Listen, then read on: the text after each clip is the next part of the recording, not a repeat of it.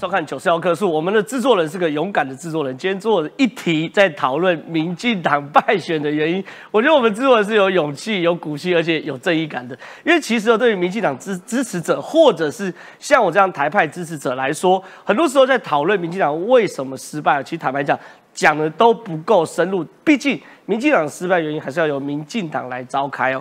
原因很简单，因为副总统赖清德哦。开始呢下乡了，因为他现在要选民进党党主席。他下乡的第一站呢是在三重，在三重的过程中呢，你可以看到有非常多民进党党员呢说出了他的不满。女性党员说一死五命真的很难过，中央党部都不能辩解，一直被抹黑，很痛心，很痛心，很痛心。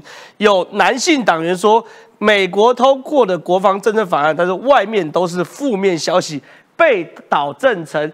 票投民进党，青年上战场。还有人说什么呢？执政太慢慢。大家日子过得困难，但申请补助太繁杂，有些人过得很辛苦，却领不到补助。哦，他讲的是民生面。所以，到底民进党在二零二二年这次的失败，到底有什么原因？民进党能不能在这次选战中被盘整呢？这次我会请这个于将军啊，还有雨韶老师啊，还有楚英姐，还有我们的佩姐文山志玲呢，来跟大家好好做分析哦。因为我觉得啦，所有的改革都需要刮骨疗伤，你才可以伤后重生。所以，这今天这集我们有一大半会讨论这件事。另外一件事情呢，我知道民进党现在面临到一个难题哦。民进党喊抗中保台，那抗中保台这件事情呢，第一个要面临到的是兵役要不要延长，兵役要怎么延长？兵役延长之后呢，役期的内容难道还像过去一样扫地七二七四枪术吗？在这个议题上，我们今天也会深入的讨论，因为国防部说下礼拜就会给大家答案。那到底怎么延长？会不会延长？我们特别让雨韶老师跟。最专业的于将军来分析兵役延长的议题哦。另外一件事情啊，其实有时候民进党的成功哦，不代表是民进党改革成功，很多时候是什么？国民党自己更烂。国民党最近竟然开始内斗内乱了起来，什么叫内斗内乱起来呢？照理来说，现在这时候国民党是顺风的。有趣的事情是在顺风的时候，朱立伦连犯了两个大错。第一个大错呢，是跟大家讲说，现在中国疫情很严重，我们台湾应该台湾 can help 去援助一下中国大陆。可朱立伦不想想。到底疫情的源头是谁？整个世界的 trouble maker 是谁？哪有现在大家去协助一个 trouble maker 的道理？这是第一件事。第二件事情朱立伦最近跟中东锦地的橄榄枝啊，这件事情是太厉害了。国民党党纪只针对于将军跟李正浩，对于那些真的大咖的兄弟大伟的都是假的。所以说，我们晚点也会讨论国民党内部矛盾的情形哦。所以如果喜欢我们节目的话，千万不要离开，也帮我们按赞、订阅、加分享。进入到节目之前，先来介绍今天的来宾。第一位，我们要现在改名称了，尊称哈，议员将军于北辰，于北辰将军老师好。真的好，大家好。再来是这个台湾韬略策基会的副理事长于超老师，于超老师你好。真好，大家晚。在最美丽的地方，委员楚英姐，楚英姐你好。真好，大家好。再来是这个文山志玲，文山佩姐，志玲佩姐，王十七，十七姐你好。好长啊，大家好。你可以改身份证，变成世界伟人台湾阿成什么什么什么之类的。对，因为志玲姐现在是我们这个这个最红的，只要她有呸，我们流量就呸不完了。所以说，我们非常非常欢迎志玲姐来我们节目。好，进入到讨论之前，我们先来看一下。赖清德第一次下乡哦，就从三重出发。从三重出发有非常非常多的意义。第一个从新北市，民进党这次在新北市的选择选择成绩，坦白说差强人意。所以林佳龙选择从新北市出发是第一重意义，跟侯友谊叫板。第二重意义啊，三重当然是民进党在新北市的大本营，要优先听听党员对于整个政党意见，当然从三重开始是最合适的。我们来看看稍早的画面。副总统赖清德大进场，跟支持者击掌打招呼。赖清德参加民进党主席补选，向党员报告首场政见发表会，从故乡新北出发。本台独家直击，赖清德的哥哥也低调现身，在场外关心。这场的选举意义破空中的金丝球，选民用于新型的选票，对民进党所提出的鞭策，如果咱已读不回啊！现在一个不是相对危机了。赖清德呼吁民进党要重视基层民众声音，绿营大败，党员士气低落，政见发表会也变成检讨大会。这回为什么参只参加一时一十五名呢？所以我足痛心，足痛心，再足痛心啊！阮呐投予咱民进党，后盖阮囝爱出来做兵，这兵役哦，害咱足侪失去咱的票源。基层党员大鸣大放，痛斥党中央听不见百姓声音，就连民进党被对手抹黑，民众都不知道如何辩护。这些声音赖清德都听见了。我们抄袭的代志，或者是民进党的党工进内底有乌金背景的事件，无够深入基层，无法度听到人民的声音。未来我担任党主席，我绝对。未去闪撇这个问题。赖清德继改革大旗，而首场说明会，新北各派系立委几乎到齐，赖清德似乎已成民进党新共主。后届这个总统也是你啊啦，嘿，无别人啊，无别人啊。于天这席话，现场响起掌声。赖清德隔着口罩，似乎也笑得很开心。如何带领民进党再起？未来的党主席赖清德考验才正要开始。好，于将军，因为其实谈论这个议题，我们是局外人，我们不是民进党，我们也不是国民党，所以我们谈这个议题的时候包袱会比较少。所以刚经过一番激烈的讨论，决定由于将军来开场。因为我想先问一下于将军哦，刚赖清德其实在跟民众对谈的过程中，我相信不只是我，不只是你，不只是我们所有的来宾以及九十幺课所的观众都可以看到那个画面。民进党支持者是痛心疾首，他们是这。一直很想要把自己在基层看到事情跟赖清德来表达，然后那个语气也是激动的。赖清德对于这些回应，他是说，民进党的败选如同矿坑中的金丝雀。什么叫矿坑中的金丝雀？过去人在挖矿的时候，会在角落摆一只金丝雀。这个金丝雀如果原本都会叫，忽然死掉，表示什么？有毒气体跑出来，金丝雀一死，人就要跑。换句话说，赖清德总统定调。二零二二年的败选是死了一只金丝雀，当然没错。从总统高度看来是这样，就是说，如果二零二四可以赢回来的话，二零二四当金丝雀不为过。可关键是看到金丝雀死掉的时候，有没有要跑？这才是问题。那最近当然我们以前讲江八点嘛，最近最流行是苦十六点，苦林大哥写的十六个民进党失败的原因。那昨天我也看到你在节目上分析，有些东西你蛮认同，有些东西你不见得认同。我想先请你从局外人或是第三者的公正角度来看看，民进党在二零二二遇到什么样的问题？呃，其实我看到的一个状况哈，呃，国民党也遇过大败，对，这次是民进党大败，两个党大败的处理方式大不同哦。国民党大败，二零二零大败是怎么样？马上主席下台，然后呢，呃，代理主席上来，然后开了一个党中央的检讨会以后呢，有没有到各地方党部开检讨会？没有，没有，没有，没有，没有，由我们地方党部的主委自己开，然后写一份报告交上去，然后我们来转达基层党员的愤怒与不满。也就是说，面对党员的愤怒，像这种一死五命啊、不负责任啊、抓战犯啊，是谁来面对？我们来面对，对，地方的基层主委来面对。然后经过我们的润饰，那个那个下笔如果太尖锐哦，还被退回，你知道吗？你有听过检讨报告会被退回，说太尖锐了。其实其实我觉得这很好理解。刚刚那个女生很痛心讲一死五命，我们刚刚都看到画面。可是诉诸于文字，一死五命真的很难过。中央党部都不能辩解，一直被抹黑，很痛心，很痛心，很痛心。没有现场来的临场感跟震撼感。没错，对，就是哈，今天去面对这些人，如果是我们地方主委。民众不会觉得那种压力的释放，对，因为哎呀，你就是跟我们在一起，你只是个戴罪羔羊而已嘛。可是如果是主席等级的人下来，哎呦，啊，那不一样，那就有杀了。那你主席要扛得住哦。对。那如果说你今天主席等级的人下来，下面讲话不是像对我这种地方主委讲话这么凶狠的话，这个主席是失败的。对。为什么？我怕你。对。我对你有这种呃这种敬畏之心。对。这是失败的，这种失败的沟通，失败的沟通。对，那我觉得像赖清德这一次，他的等级不算低了吧？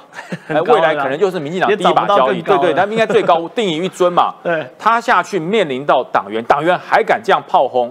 哦，我我个人觉得啦，如果我是赖清德，我会感到很高兴，因为什么？党员跟你交心呢？我懂了，我懂了。你知道党员跟你交心，我懂了。我跟你玩真的。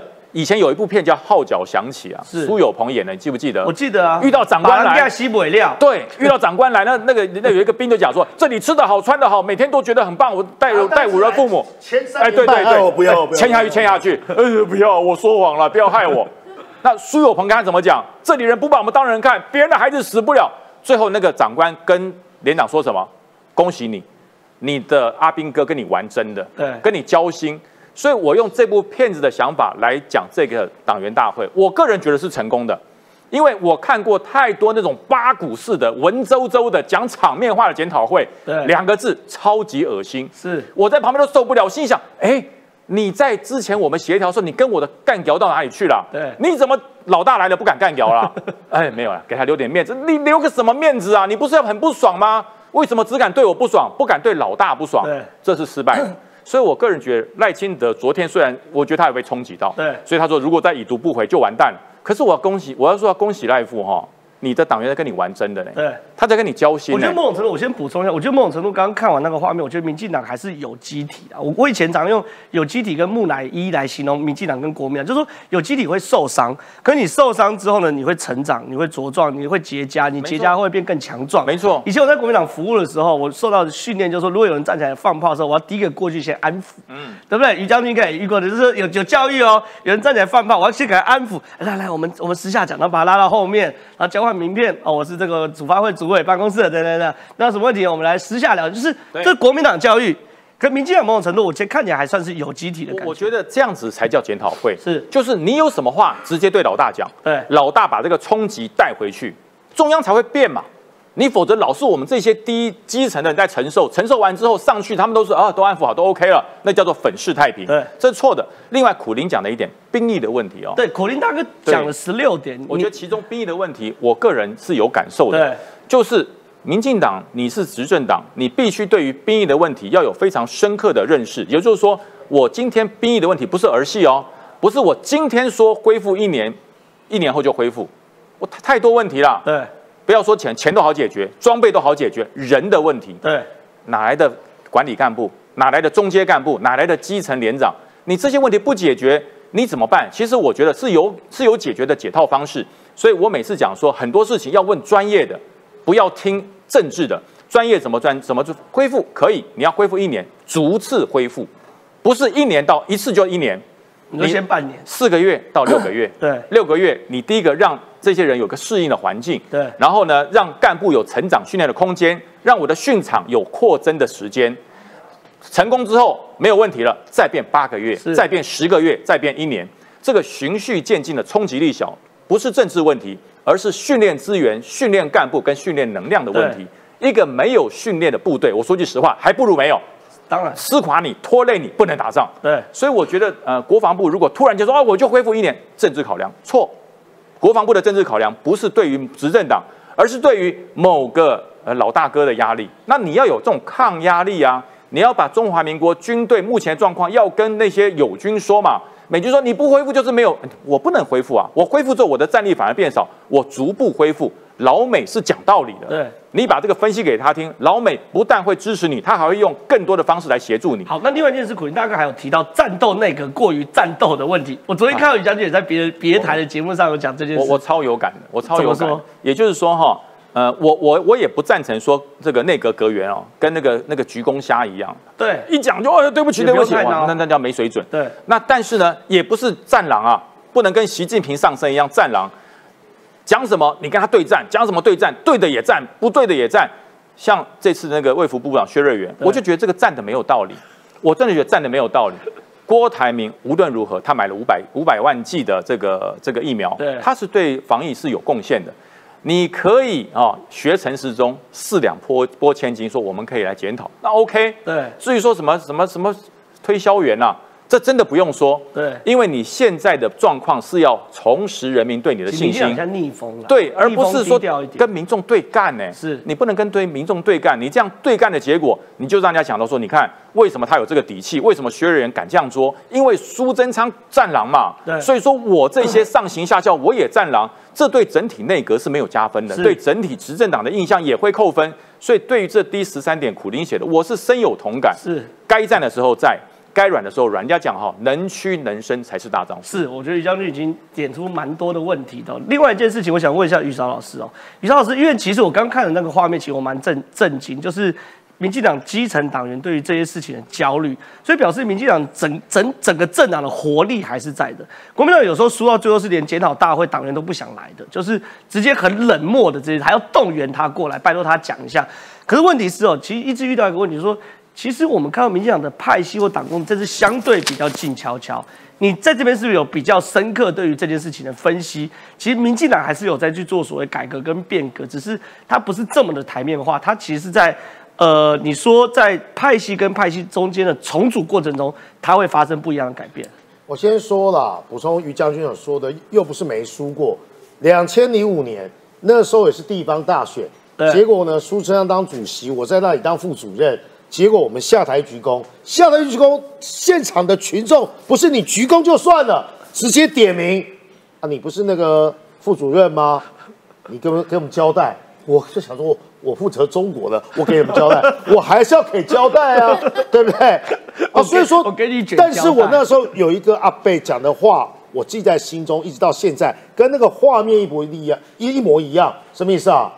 副主任，我还愿意讲呢。如果不愿意讲的时候啊，民进党都不给我啦。对所以说呢，他至少没有形同姜木，或是呢哀莫大于心死，这第一点。第二点啊，你不能让支持者觉得像国民党以前败选这样子啊，好像鼠犬吠日、狗吠火车，然后呢上方上面高层派几个呢一方大员，与其来说好像是来疏通、来沟通，但是其实是来摸头或是来视察的。你要想想看，现在用老公的语言，其实赖清德算是一把手了吧？一把手面对群众，刚刚好呢。这样的画面告诉大家是什么呢？检讨基本上是接地气，你讲我愿意听，我没有给你打官腔啊。在最近很多场合，我没有看到赖赖富哦表情这么的严肃，对而且呢非常非常的激昂。这什么意思呢？你给他把钢筋，我也要回应你我的想法，这才叫做找回民进党的草根性啊！是。如果有人批评说，民进党执政久了，从穿草鞋变成了穿皮鞋，但是穿皮鞋的用最交心的方式、接地气的方式，而且呢，这场安排很好，大家都在刷顶波最绿嘛，对。三卢地区最绿，议员选税哎好六七选上，解释哦，很多人会觉得说，哎，你输了，你去从最绿的开始检讨，不对，因为这是党员检讨，对，你要找到自己的党员，就内部的声音先讲。结构上最多的，对对对算是大所以说从票仓啦三头是合理我这样讲就是大票仓。对你去那大安文山就怪了哈。这 是第一个。第二个是说了，回到刚才正好丢给我的问题啦，我们也可以直接坦然面对，民进党是派系共治，对对，不是说大家不做检讨，而是什么呢？当整个权力结构盘整完了之后，这个时候呢来做检讨，甚至在党内，各位民进党的那种检讨啊、中常会啊或者检讨报告是拍桌子的，是直接呛的啦。对对简单来讲，我们不需要演那种大和解的，国民党是这样才团结嘛啊，我们。这个同舟共济，我们呢已经呢领导这个拥护领导中央，民进党派系共识，中常会开会那个是狠毒，或是说呢直接跟你玩真的，直接校正拍板，那个就是真的派系共治。权力结构是来自于民进党的这个派系共治嘛，从党员哦，一直到呢党代表，到中执委，一直到中常委，到党主席，甚至呢权力安排是这个样子。赖清德现在的做法是什么呢？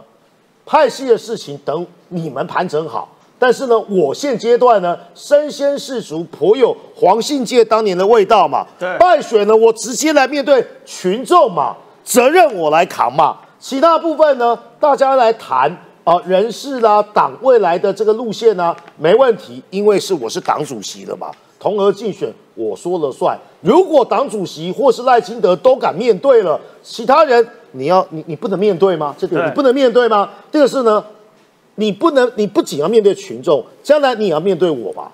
我把从地方反听到的声音，在检讨会之中直接在讲，因为检讨我认为分两阶段啊。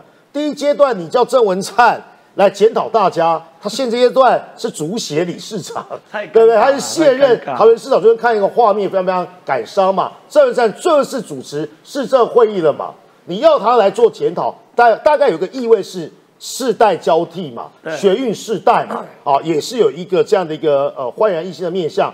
可是他没实权，你要他检讨什么？所以最有意义的检讨是什么？有实权的人，要接党主席的人，未来要选总统的人，直接去面对我们的群众啊。完了之后呢，告诉大家，我认为意见就是这个样子啊。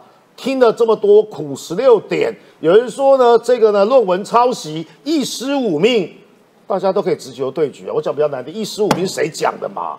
谁带这个风向的嘛？大家考虑要不要党纪处理啊？我讲的是很贴近事实的，所以这叫由下而上的检讨，而不是由上而下。我把那个检讨报告写完了，丢给地方说啊，民进党认为输就这样子啊，你要不要接受，不要买单啊？不然闭嘴，不要讲了，我们就这个样。但现在不是，党给了一个大的方向，接下来呢，哎，这个是叫什么？大鸣大放嘛。群众也需要，我们的支持者也需要情绪的宣泄嘛。你总是要他讲吧，你总不能捂住他嘴吧？对总不是说他摸头，后来后来后来，主席给家的拍垮了，这样就是国民党化了。或者是说，对对对，不不不不啊，主席来了，还要大家进场完之后，好了，大家鼓掌鼓掌，然后呢，对啊，买买买啊，当然捞多少来。所以说，我觉得大家看懂民进党现在的方式是什么？先求呢不伤身，再求药效。为什么不伤身呢？因为已经伤到了，直接呢去敢面对呢？如果我刚才说结论啊，赖清德都敢面对的话，其他中常委为什么不敢面对？其他派系为什么不敢面对呢？好，非常谢谢这个雨韶老师哦。那我想问一下那个文山志玲志玲姐哦，因为他们说有人说这个所谓的国防政策法案对台湾好在哪？别放给中国人认同或中国人乱造，意思就是说，其实民进党在这选战中遇到很大的这个资讯战的问题。嗯，那这资讯战的问题，其实你觉得这也是其中很大的一个问题吗？我觉得现在事后检讨，每一个都是原因，其实真的每一个都是原因。对，但是总体而言，我觉得有一个大的概念叫做认知战，也就是说，在面对这样子的呃认知战的攻击的状况底下，使得执政党束手无策，这是一个总体性的问题。然后总体性下面有各各分支，防疫很好，然后可是民众不买单，兵役让大家很害怕，要上战场等等，这些都是原因。所以那个认知战要怎么处理这件事情，我觉得会比较棘手，对会因为他的因为这种攻击会越来越多。曾经在二零二零呃二零一八年的时候，韩国瑜那一次很明显，二零二零有没有？有，那时候民进党整个哇跑呃面对面作战有效果，但是对方加大了那个攻击的力道，从中间分化的那个力道也都加大，所以面临了二零二二这样子的这样的状况。民进党有没有可以失利的地方？我认为有，譬如说兵役这件事情，当蓝白阵营在洗说票投民进党青年上战场的时候，民进党内部的确曾经有过一股力量是试图扭转。他他的他他支撑的论述就是说，强化自己，然后抗共保台这件事情，其实是可以感动年轻人的。对。但是这个论述到一半的时候，没有变成全面性的作战，就一小一小撮有这样的，对。曾经出现过，对。但是它没有扩大，对，然后所以就变成被压着打。太，精彩了。很可惜，很可惜，然后就被压着打，然后所以这个东西就就就被覆盖掉说啊，果然抗中保台叫做意识形态操作，这个是我觉得事后操作面的检讨必须要应战的。另外一个大的格局是说，现在接下来民进党党主席就是赖清德，对赖清德在进行党员最基层的这些党员的面对面的沟通之外，郑文灿做的是地方各个辅选干部啦等等的这些这些人的讲法，所以其实是双面。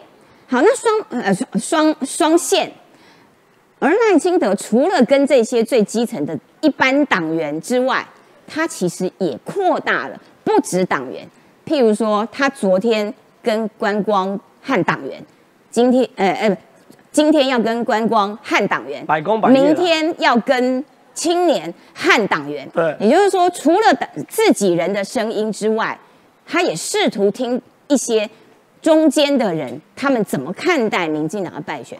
我觉得这是好的。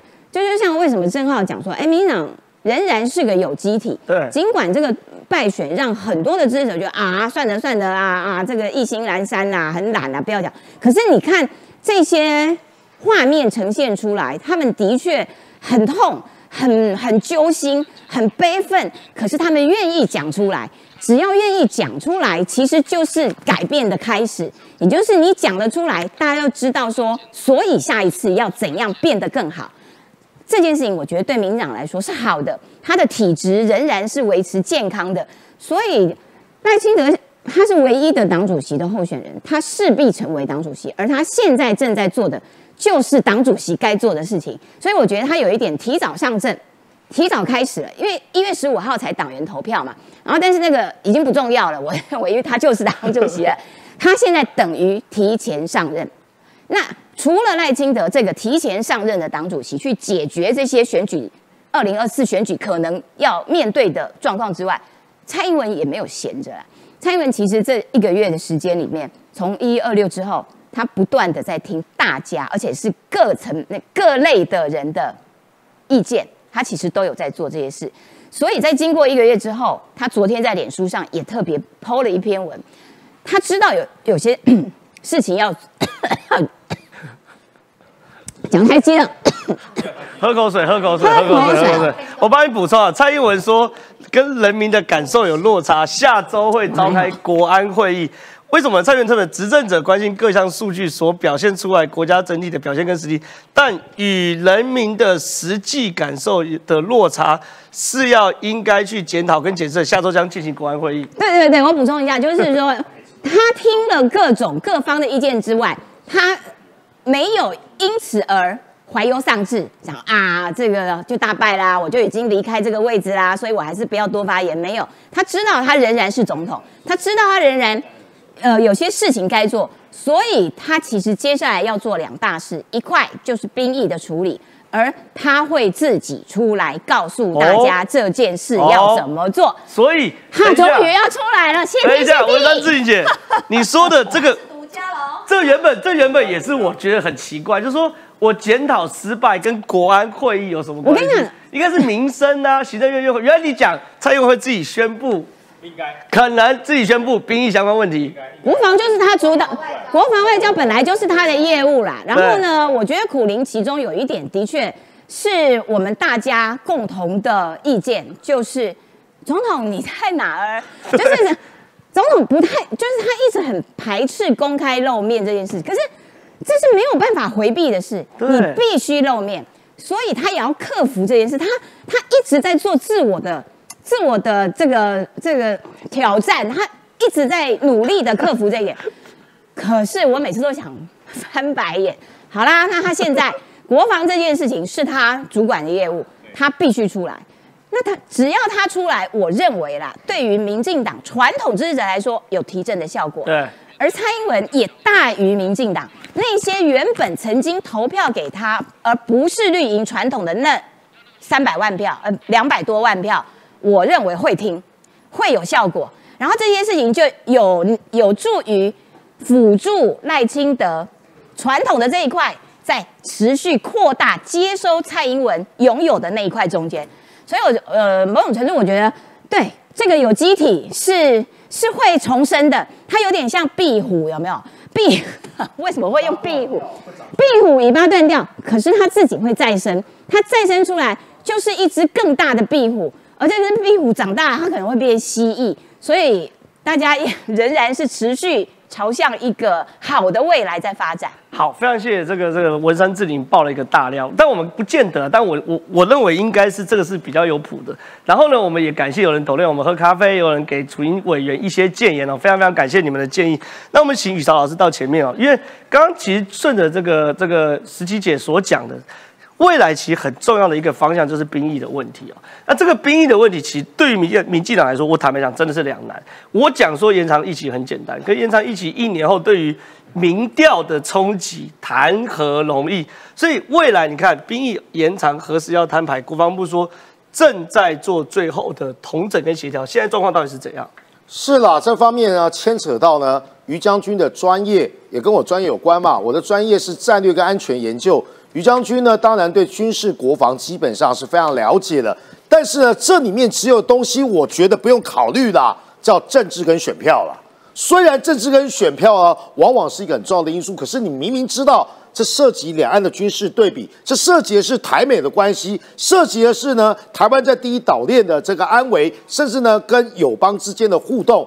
所以呢，知识体大之下，其实选票的考量呢，应当是排在最后啦。但是政客或是政治家当然会考虑选票，但是我难得，不要说难得，这是台湾民意基金会，这叫什么？名气可用嘛。重点是什么？多数人还是认为啊，兵役应该要延长嘛，延长到一年，他们是可以接受的。你看，第一个是边国人对对啊，国人对役男服四个月军事训练的态度不合理的，你觉得你觉得合理的是谁？合理的，正要当兵的那些人。对对对对对，这样他们就觉得 为什么要是我，对不对？人的人性嘛。但是你要想想看，如果是对于未来一年的态度延成一年的话，同意的是七十三点二啊。对所以关键在于哪里呢？有所为，有所不为。你如何告诉大家兵役延长一年的配套措施、训练内容、基础设施，还有呢相关的训练的环境跟条件是必须延长到一年的，年限才听得进去嘛？所以你看。发言人说的真的很像发言人对，讲那么难，对不对？呃，国际这不不比较像是我在说的国际战略、国安考量、战力提升，呃，一男各项权利。你看这个讲的最委婉，一男各项权利。这个这个这个对不对这个这个这个叫做呢年轻人投票权。他不好意思真的这样讲了啊，因为也有人带风向说啊，兵役延长一年了，你们已经要十万票了。对但是这个十万票的概念是什么？我认为是我们如何跟他做解释。我们来看下一章好了。好，传统训练内容卡关，所以说呢要增加多元训练菜单。我先跟大家讲啦，募呃征兵制呢是现在各国的趋势，因为俄乌战事啦，中国跟俄罗斯的因素，我讲最起啊，波罗的海三国基本上都从募兵制转成征兵制。我们说，呃，北欧的那个挪威啦、瑞典啊，连女生都要当兵、哎对，所以是个趋势。今天讲的很重要的地方是啊，哎啊，你时间固然很重要了，这于将军呢，大卫应该可以帮我补充。什么意思呢？我们说地表最强的美军训练衔接只要十周，十周不到四个月。对瑞士应该讲，大家学说我们全民国防都典范，要不然学瑞典或者瑞士，人家是十六周。对那现阶段我大家补充一下，二战啊最厉害的步兵有两个啦，一个德国，一个日本。日本的步兵训练多久？时空背景十一个月。哦，战术啊、突刺啊、单兵术对对对。然后呢，德国是六到八个月，可是因为现在科呃不对称战争科技化，你需要这么多奇奇怪怪的训练吗？对不对？比如说对刚才正好讲到了。呃，军方啦，哦，这个这这个真真的要请于于将军了。我当兵的时候我真的觉得刺枪术我最讨厌刺枪对于术了。军人来说已经变一种情怀，啊好像把把它把它取消，对那对他来那有人说说，这是一种练心练技，它不是真的哦。那我可以打坐啊，啊，他们真的，那 但大家有城市巷战嘛，晋升的搏击很重要练自由搏击啊，啊，可以对不嘛？对所以说要不要刺枪术，大家都在讨论嘛。所以这第一个符合现代国防需要，人家美国十周、瑞士十六周都做得到的，你要你有没有办法向他等齐量嘛？还有呢，这就是大家所讨论的，你拔草一年。我以前当兵哦，最痛恨啊，放过年放梯次假。对对啊啊，因为菜嘛，只能放那个最烂的第三梯，所以过年大年初一除夕，不是留守在营区。各位你知道我们留守在营区干嘛？辅导长为了娱乐大家阿联酋的兵呢，成四个纵队干嘛？推卡车比赛。哎，这种训练战力啊，总比呢跑五千公尺少。推卡车，对第一名的这这一排全部荣誉加三天，哇，你看战力很激进。可是我想要不然留下割草啦，等等等等，这东西到底是训练的内容，还是呢磨练的方式，可以讨论嘛？所以你看，刚才我所说的某位沈医师啦，因为我不太喜欢他的论调，我是说我不知道他是怎么计算出来，他说会影响十万票。是的，重点就是哎，现在精神科医师都可以算选票哦，对对对对对对，那反正这个沈医师嘛，这十万票的重点是什么？我认为啦，应该不要讲十万票，这些年轻人还有那少数，如果说名气可用的年轻人，你要回来服役，我给你一年。为什么需要一年？因为我们的衔接、我们的训练内容，还有现阶段呢要接收新的装备，还有呢不对称战争，菜单开给你就是一年嘛。是心服口服。如果再回来多了六个月，又是拔草，或者他每天看举光原地看影片，或看李正浩所介绍的军事内容，那大家觉得你不是浪费我时间吗？所以要讲求效率。最后你看，就像我这边所说的，解放军呢对台发动的是全方位、全时域、全空域，这叫新形态的战争，要多少？这个数字我们很难想象，又回到了过去三十万、五十万大军了怎么会啊？我觉得这个接种讲的跟现在的说他的意思是说啦，因为全方位、全时域，我有防空飞弹还要三十万军力那，是他的计算嘛？待会我我不能回答的，你不能回答。我们还好有于将军嘛，有军事字典在这里嘛。国军人力无法硬硬，以他算人力给我们听哦，每年不到五万人，不超过十四天的教招。对我退伍之后难得都没有机会参加教招，但是我的同居参加教招，真的就是干这些活。对，对，然后呢也没有摸到最新的步枪。哎呀，我们那时候拿武器步枪，哎，我们连六五式啊或者 T 九幺都没有拿过，回去，本来哎我我我以前拿的枪呢，没有，你们不用，你们不用啊。对啊，你们是非死部的保修官啊，那很清楚嘛。对啊，他想说我们要保修，那我们要不要新接触新的仪器也都没有，十四天天天体能训练，请问这样子对战力的衔接有帮助吗？还有你看，不超过十，这接下来如果恢复一年征兵的话，等于员额增加四点七万，扩大四分之一。问题来了，这么大规模的扩编所需要的训练场所、软硬体设备，还有于将军说的。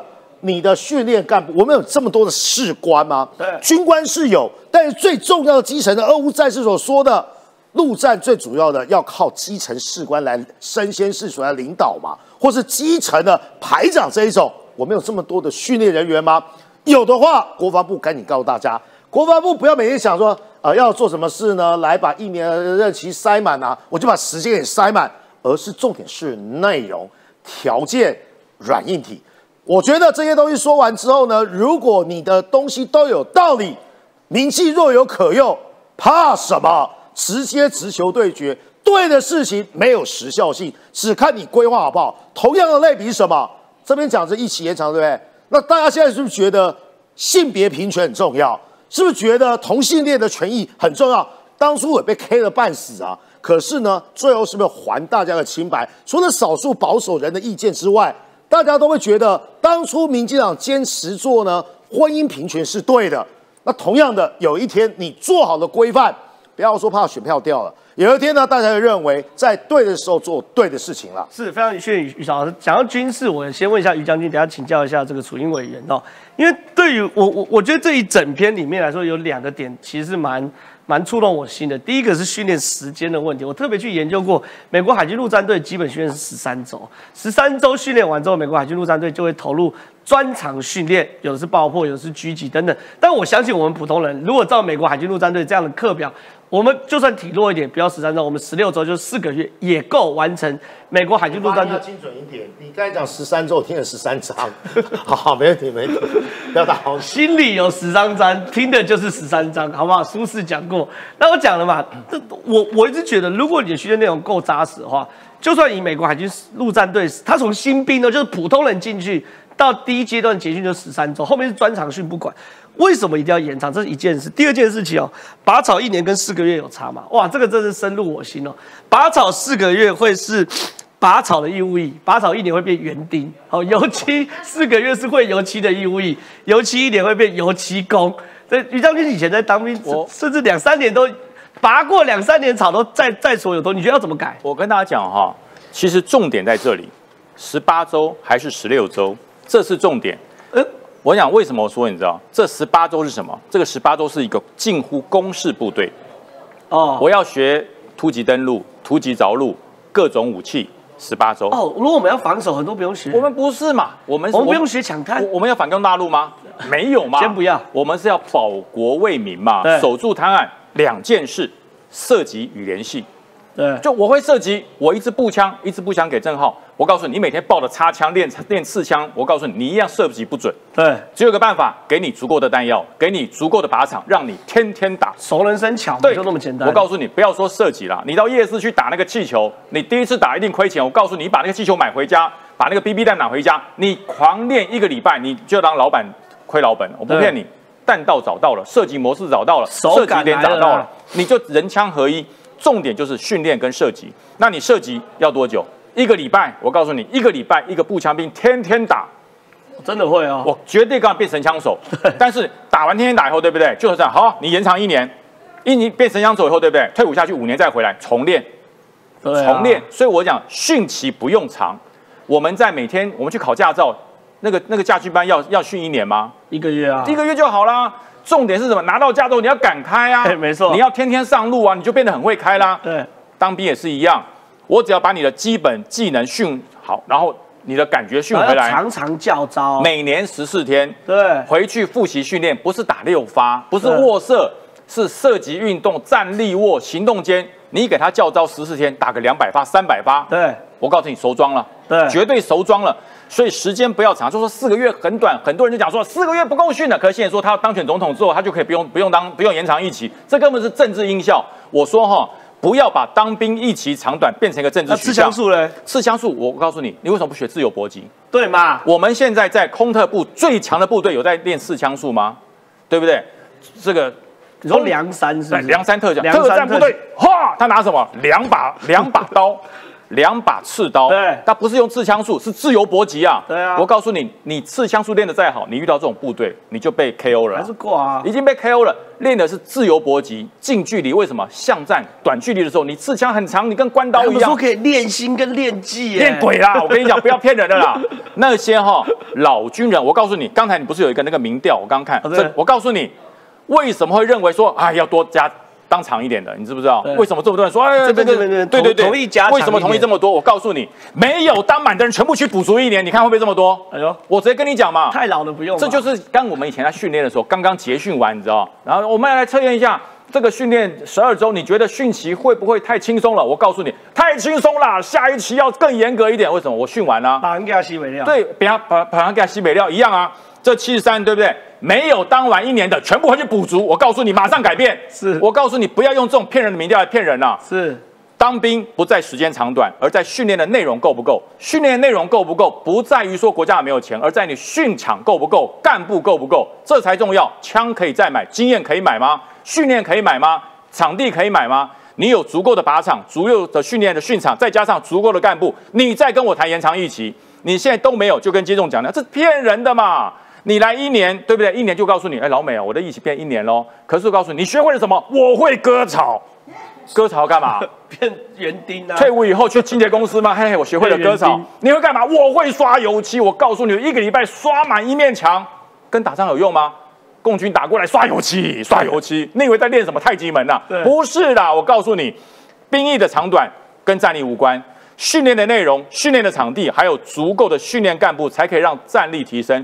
如果你突然间把四个月变成一年，国军的灾难，各个防备，各个残破。每个部队连长不够，营长不够，哎，副营长你升官了，你去干隔壁营的营长。我那我的副营长呢？哎，以后以后再补，什么时候补？反攻大陆再补，你就变成处处被守备，处处残破。不要做这种损人不利己，纯粹是讨好人家的感觉。国防部勇敢说出真相，你不敢说，我帮你说。人力人人人事事你不敢说，我帮你说。你的训练干部在哪里？你缺的这么多的营长哪里来？你缺了这么多的连长哪里？训练连长五年，训练营长十二年，告诉我哪里来？你去街上招募，来招募一百个营长，去哪里招啊？你以为考公务员呐、告诉你，没有经验，没有经历，没有各种的所有的实务，你不能当营长。叫来的兵只是在那边发呆而已。是非常谢谢于将军。哎，楚英姐，这这真的上你的高度才可以回答，因为 确实哎有两难呢。我身高，我身哎，高真的有两难呢，因为看起来看起来这个对国防部我身高只有号称一百六，国防部还要要回应民意的需求，或是包含这个文山志玲姐的这个爆料，可能都要往一年走。可是你你往一年走，于将军点出啊有软体的问题，有硬体的问题，有教育内容的问题，还有一个最根本的问题是，其实如果你能够克服，就是我这一年都给你非常精实的训练，那其实十周就够。嗯，对，就这是这是很矛盾，到底到底怎么办呢、我觉得哈，呃，应该是这样讲。从我们选举前，我们所面临的防疫的问题，到后来后期讲到国防的问题，其实这些都是专业哦。对，其实呃，我们现在常常在很多的 line 啊，很多的这个呃留言啊当中，看到很多人都会告诉你应该这样，应该那样。可是事实上，不论是从防疫再到国防，事实上专家的解说是最重要。只是我们现在都陷入一种好像每一个人都会跳出来变专家。对我觉得像我刚刚听将军讲到国防这个问题的时候，你就会发现说。其实民众要的不是一个真的最后说你现在就是从几月几号开始，然后我们就兵役从四个月变成一年，其实不是，而是要告诉我们一个大的轮廓跟方向。比如说，今天确定要延长的原因是什么？为什么四个月不够？哦是什么原因不够？然后，然后我要延长到多长才够？才够来防卫我们的面问题？因为我们也是从过去的曾经的两年，甚至以前还有所谓三年对更长然后慢慢慢慢的修呃，就是修正到现在变成四个月了。那当时做这样子的一个转换，原因又是什么？其实我也认为，其实身为执政党。或者是身为国防部，或者是我们现在民进党的整个行政院，是要告诉大家这件事情的对。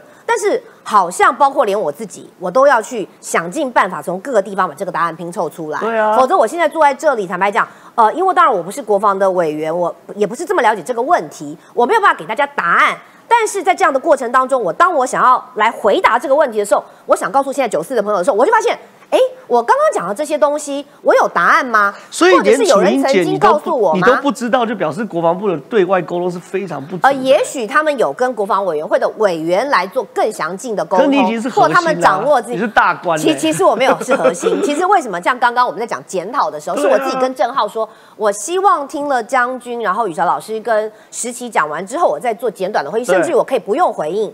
原因是因为我自己觉得，如果要讲战犯，又或者是要讲那个被检讨的人，我也是其中一个。不会了不会因为我自己也在台北市帮忙陈时中选举，然后我自己也挂了林佳龙竞选总部的副主任委员，所以我们其实没有什么好多说的。如果你站出来说，那你就是变成是一个手指着别人，四个手指着自己。我们要听的就是像呃昨天晚上支持者，或者是今天。在场的对这些呃，就是来宾们，又或者是刚刚我有看到留言，有人甚至抖内我要我去转达对，我觉得这些就是我们要听进来。所以大家为什么说啊，你怎么没有看到你们民进党炮声隆隆啊？你们是不是不敢讲？不是，其实我要讲，你从北到南，呃，没错，民进党里面有很多的派系，每个派系也都推了自己的选将出来。坦白就是说，你今天哈，你哪是跟我今天讲谁？那不好意思哈，你们自己也有人在另外那边选，所以这个时候真的就是很感谢愿意还愿意告诉我们错在哪里的那个人。那至于我觉得兵役的问题，确实要解决的部分是真的到了选举的后期，非常非常多，我手机上非常非常多的支持者来对赖我说。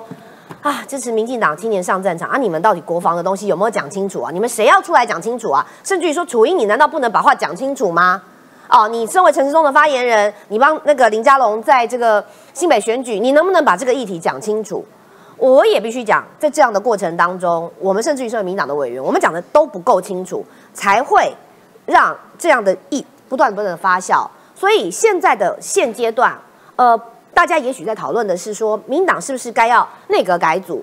我觉得重点不是改不改组的问题，重点是我们现在面对，包括昨天大家还在讲郭台铭有关于哦要不要买更多 BNT 次世代疫苗这个事情，我们是站在一个执政党或者是相关的主管机关，你有没有把来龙去脉好好的认真讲清楚？而且讲清楚之外，要去检讨的是，那这样的讯息有没有传达下去？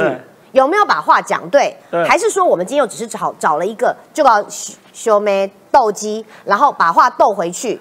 好，那这个东西不是我自己的想法是感受的问题。呃，我想补充一下楚英啊，就是楚英是一个主要的主干委员，这件事情毋庸置疑。但是我的了解是说，因为国防部哦有呃前一段期间有一点像闷声发大财一样，在去修改他们自己的这个演兵役的训练的内容，但是很呃，譬如说国安单位他们会有意见，因为过去的大陆军的思维跟现代战争的小而巧，对对对，不太一样。然后，所以其实那个双方的横向的的这个修正是持续的在进行。那我我刚刚还要补充一呃一件事情，就是说，哦，兵役为什么是一年才够？是因为哦，他如果改什么。六个月或九个月，那个是需要立法院修法的。然后需要立法院修法这件事呢，就会变得一年不用修法，对，一年好像不用。对对对对对对，好像对对对，那个细节我没有搞得很清楚是。但是为什么会需要一年的时间？是因为你其他的方式其实有一些有一些变数会更多，因为经过立法院，你就不会知道说那个纷扰的过呃那个状况能不是不是仍然能够可控啦，而且会来不及。那怎么会来不及呢？因为他公告了延长之后的一年之后才会实行，然后所以那个时间会瞧不上，所以他就必须要在现在，然后就公告说啊延长一年，然后所以现在忙着在做的事情是修正那个训练的内容嘛。然后所以那个内容上面，如果是因应现代战争，我觉得会还蛮值得期待。为什么？因为现代战争大家透过俄乌看到说打无人机的啦，或打那种什么海马斯对，我们不知道有没有海马斯啦，我也搞不清楚。总之就是那种现代的新的那种火箭弹呐、要那些器材 对对对。然后那个东西，我觉得有时尚味，而且很 很适合现代啦，就不是那么复古啦。年轻人没有那么爱复古啦。没有刺枪术啊，对，越新的，我觉得那个对于兵役延长这件事情，反而是更能够有扎实，而且因应现在台湾需要的一种训练。正好我先补充，是我在飞弹部队服役，算是时尚兵种的吧？对我们也支援你说你说三十年前的时尚是不是？呃，二十多年前了。是。不过那个时候我们是英式飞弹，现在是爱国者还有天空飞弹。我举两个简单的例子啊，为什么一年会才要够呢？那时候叫攻六火箭呐、啊，现在叫雷霆两千呐。从基础训练到你有办法操作多久？五个月。还有反装甲的，现在大家了解叫标枪飞弹，可是我们还要用托式飞弹嘛，半年。所以说这叫潮流新的科技，你至少都要这样的一个衔接，是第一个补充。第二个是呢，我一直对吴一农的选战都很尊重，就一点有意见。这我告诉你拜一开车听到瑞德哥节目哦，讲的太有道理了。你看我们的群众都这么宣泄了，吴一农还告诉大家卖手气来投票，唔对啦，爱手气该出来投票啦，被人家糟蹋或者是被人家践踏成这个样子。民进党如果觉得未来是有救的，或觉得我们要大反攻，或者是要凝聚士气，就是因为那股气，你要出来投票啦。怎么叫支持者说不要生气哦？你妈出来投票就对了。所以真觉得回到一开始赖清德的议题呢，我觉得这也是一件好事了。是按水姐继续。啊，好，所以 哎、你们两个真的很大胆的，轮流插水姐的话，先记一笔。没有，所以我其实想讲的啦，就是兵役的问题，你想想看，大家都在检讨，就表示说大家是关心的。那么我看到大家的留言，有人也认为是说，那这个练习是必要的，但是练习的内容跟时间点，我也觉得我们必须要赶快的有一个结论，因对为吵越吵下去，会让更多的我们讲的所谓认知作战，刚实习讲到的认知作战，或者是其他想见缝插针的人，或是伪专家，因为现在太多这种伪专家的讯息的时候，就会让大家在这样的呃错误的方向当中一直不断的交交错。那现在其实民众，我相信他不是怕当兵的累。对。而是怕当兵浪费时间，对，也有这样的的当兵，拔所以草一年和四个月有是所以最重要的是，既然啊，如果如十一所说的，在下个礼拜，我有得到一些讯息啦，就是说下个礼拜会有一个呃 二三四，就下个礼拜其实会有一个时间点哈，就是会把这个。整个完整，那我也觉得像我们的节目中这样讨论之后，那么可以更凝聚的聚焦，把民众想要关心的这样的问题，让大家知道，我觉得这很重要。然后我讲哈，真的是很多伪专家。我跟你讲，训练哈你是说，这个还是对很多伪专家 就讲说，哎呀，训练如何？我告诉你，我当过装甲兵训练指挥部的教务处处长哎，我规划过训练，真的是你们这些人有干过吗？我对干过。我告诉你，一年的兵役，除了在新训的那五个月比较像当兵之外，到了部队以以后，其他的时间在干什么？真的在耍？你你没有那么多训练，没有那么多演习可以参加，除非你带着部队去横村参加三军联合作战训练三个月，你才有其他时间真的没有用。于将军也建议大家可以思考看看，就说是不是从四个月变六个月或怎么样，就是因因为可以逐步，因为我想兵役从两年变一年十个月，变一年变四个月，我都参与了。对我在国防部的计划官，你这个只要有服兵役的义务不违反不违反宪法，是那个国防部可以自己规定。对，所以国防部如果你是真的是要让战，我想我所有的讲的话都是以增加国防战力为主，对，而不是哗众取宠为主。对我如果哗众取宠，我就说那当三年、当五年，有人就这样讲啊，对当的越长越好不是嘛？那不是，重点是你这一年里面。你的部队，你不要浪费这些年轻人的时间，是因为你这些年轻人在部队里没事做，他就会搞怪，你知道吗？搞怪就让部部队长要想很多办法去去约束他，对不要做这些二百五的事。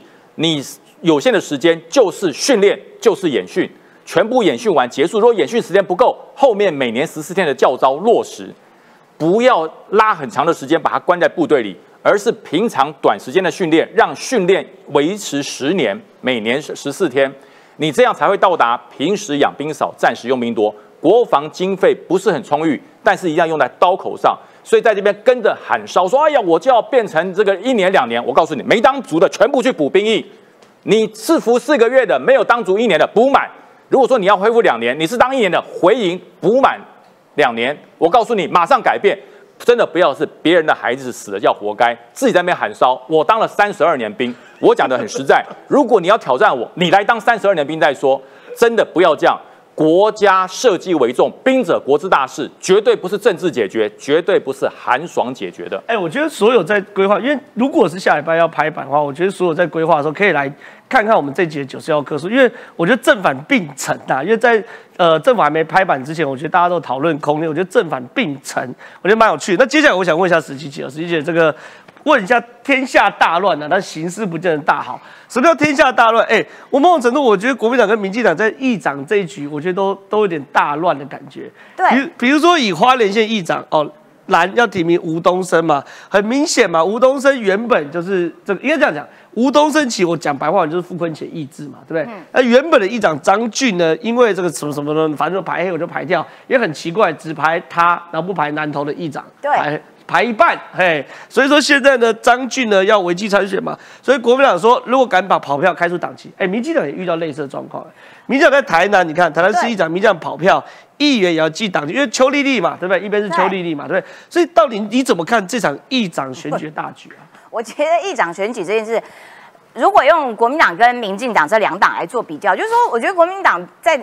呃，打对手说啊，你们都都黑啊，你们都贪呐，你们黑金啦，民进党是新一代的黑金。可是放在自己身上，其实那个标准一下跳这边，一下跳那边。譬如说他们花莲的议长的这件事情，其实国民党内部哦，我们跟我们同台这些国民党的代表都说啊，没有啦，那个是哈党内派系之间的问题，就把它简化成派系耶，所以就他跟。黑没有关系嘞，那那你国民党之前在那边哇，这个除黑，然后我们排黑，然后所以我们不要中东锦，奇怪了，那那现在为什么那个标准这样子跳来跳过去，很难自圆其说啦，再加上现在。朱立伦又跑去声援中东锦，然后也在声援高虹安。可是民进党自己对 对，民进党在国会六席，民进党在台南这个问题已经多少年了？你们自己说说看，台南的你们自己说说看，多少年了？上一次 跑票的议员，结果送中评会之后没有出力呢，就给他停权一年之类的，然后就一年半，停权一年半，然后就后刚好就又符合同样那个时间点，又可以。又可以登记去参选了，民进党参选，又变成挂着党籍去参选了，是高高举起，轻轻落下。对，就当初没有刮骨疗伤，忍痛把他们给除掉，那你现在就就面临这种又再一次的尴尬呀。所以你也认为？先不谈国民党，反正国民党一定一定一定党纪一定是假的，因为现在朱立伦已经在朱立伦已经递橄榄枝给周东锦了嘛。对啊。然后呢，这个陈玉珍违纪参选，选上就还，所以国民党党纪一定是假的。我觉得民进党没有在台南这边一定要。民进党没有条件玩假的，因为他们中评会呃上个礼拜好像已经开过会，就是说对跑票我们就是要开除，你最好给我说到做到哦，因为你知道吗？我要爆料台南的呃民进党的名单，我觉得也很。怎么讲？就是我觉得那个态度让我很不能接受，很不能接受。为什么？是因为我说，哎，民党败成这个样子，台南议长又选举又吵成这样，你们新的主席要上任，新主席必须有态度。结果这个时候，有一位民进党的这个明代跟我说，哦，没有那个要去问黄伟哲。黄你的头啦！人你新主席 台南出生的，你不处理掉，给我开除啦！跑票就是开除，没有什么双标的问题。你在那边笑人家国民党民呃排黑排假的，你自己民进党呢？你自己民进党有没有党纪呢？有没有标准呢？我觉得不要把那些不要在党内自己在那边互推责任，违纪就是开除，没有什么二话，早该处理的，到现在你们再痛一次，活该。哎，主要我跟你讲，台南的问题啊，有个最大的巧门，他跟你投废票保送对手，到后来呢，又是被停权两年，四年前就是这个样子。没有，我先解释一下，一九二零一九年的时候，台南正副议长选举跑票案哦。民进党中评会以四票赞成开除党籍，五票赞成停权一年半。哎，你们中评会自己给人家五票赞成停权一年半，对三位跑票的民进党台南议员陈怡贞、周立金、吴通龙都是停权一年半。一一年半一什么意思？就是说我一年半结束就恢复党权嘛，我又可以用民进党去提名嘛？完全没差。对啊，所以说没改就是在这里啊。上次被停权的人，这次因为。讲白了都是技术性量票啦，假装他没有吹干啊，对不对？然后让大家让党边可以看到，让党团可以看到嘛。啊，如果他没有投对手，但是呢用投废票方式保送对手嘞，保送呢现任议长跟那个国民党的，那这一次到底要怎么处理？又要用中评会来投票决定。如果是停权的话，我直接跟大家讲，不痛不痒啦。到银行讲的、啊，代表这三位议员那时候就就讲，三下届还可以挂民进党参选啊。其他抗拒、威胁、利用的民进党议员是阿呆。对啊，我这已经我我我我已经讲完了嘛。对所以这个地方要看主席新未来的主席跟这一届的中评委他们是怎么看待这件事情。其实台南基层的朋友跟我讲，赢不了的啦。因为同样的结果会发生啊，真的假的但赢不了的话，那我们就看如何硬起来啦。好，那我真的因为你节时呃节目的时间已经到，我我我我坦白讲，台南的议长选举这次真的是很乱呐、那对于我而言，谁当议长跟我真的都没有关系。可如果民进党在这边又被跑票的话，坦白讲，笑到最后的是国民党啊。好，如果喜欢我们今天九十要客诉的话，那拜托大家明天同一时间准时收看，然后帮我们按赞、订阅、加分享，谢谢大家，拜拜。拜拜。